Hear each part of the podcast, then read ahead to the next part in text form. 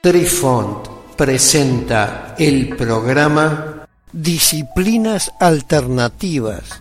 Hola amigos, les saluda Cucharita de Postre e inicia aquí nuestra crónica que seguramente los sorprenderá una vez más. Apreciamos sentir tu presencia. Comunícate con nosotros. Hazlo, Hazlo. vía Twitter en arroba trifón-media. Hola, soy Besitos de Sol. En el programa de hoy escucharemos el final de Aleister Crowley. Crowley ya había sembrado mucho en su período estadounidense, importando el culto de Telema al extranjero.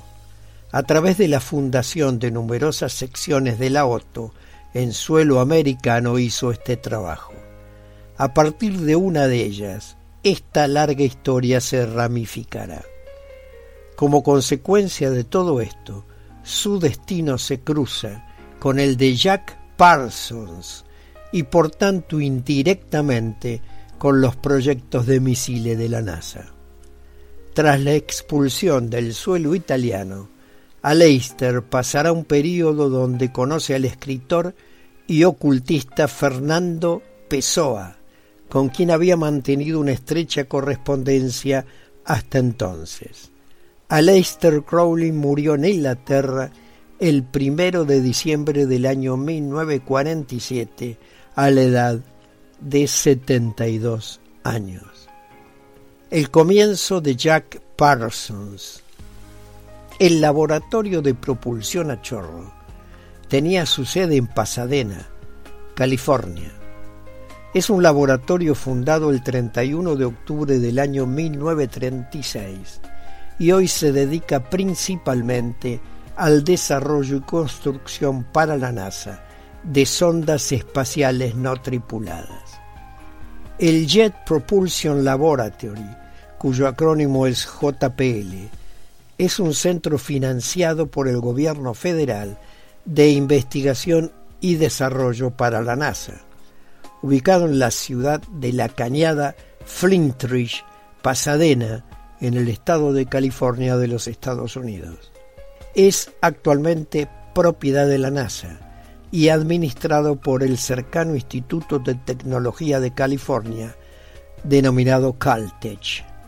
La función principal del laboratorio la construcción y operación de naves espaciales robóticas interplanetarias, aunque también lleva a cabo misiones de astronomía y órbita terrestre.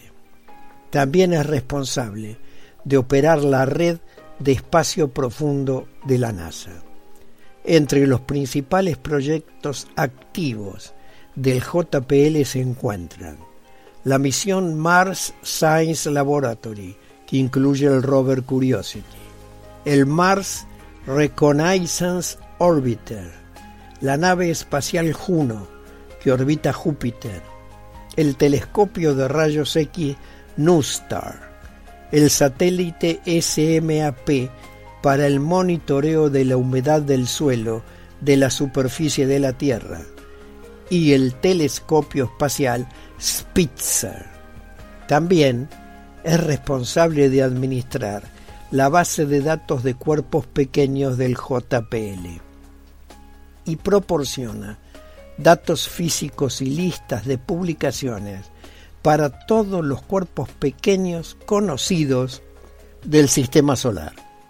La instalación de operaciones de vuelos especiales del JPL y el simulador espacial de 8 metros de largo están designados como monumentos históricos nacionales. Los resultados obtenidos en términos de innovación científica por parte del JPL se deben en gran parte a un hombre que desde su comienzo y a lo largo de los años hasta su final con demasiada frecuencia es olvidado o en todo caso ensombrecido. Este hombre se llama Jack Parsons. El final de Jack Parsons fue el visionario que por primera vez idealizó y realizó una investigación sobre cohetes propulsados para ser enviados al espacio, inventando ese combustible sólido que de hecho cambió la historia de la humanidad, introduciéndola en la ciencia espacial.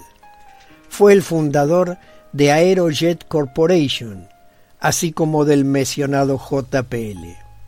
Parsons fue un científico revolucionario, tanto que fue definido como el hombre que probablemente contribuyó más a la ciencia espacial estadounidense.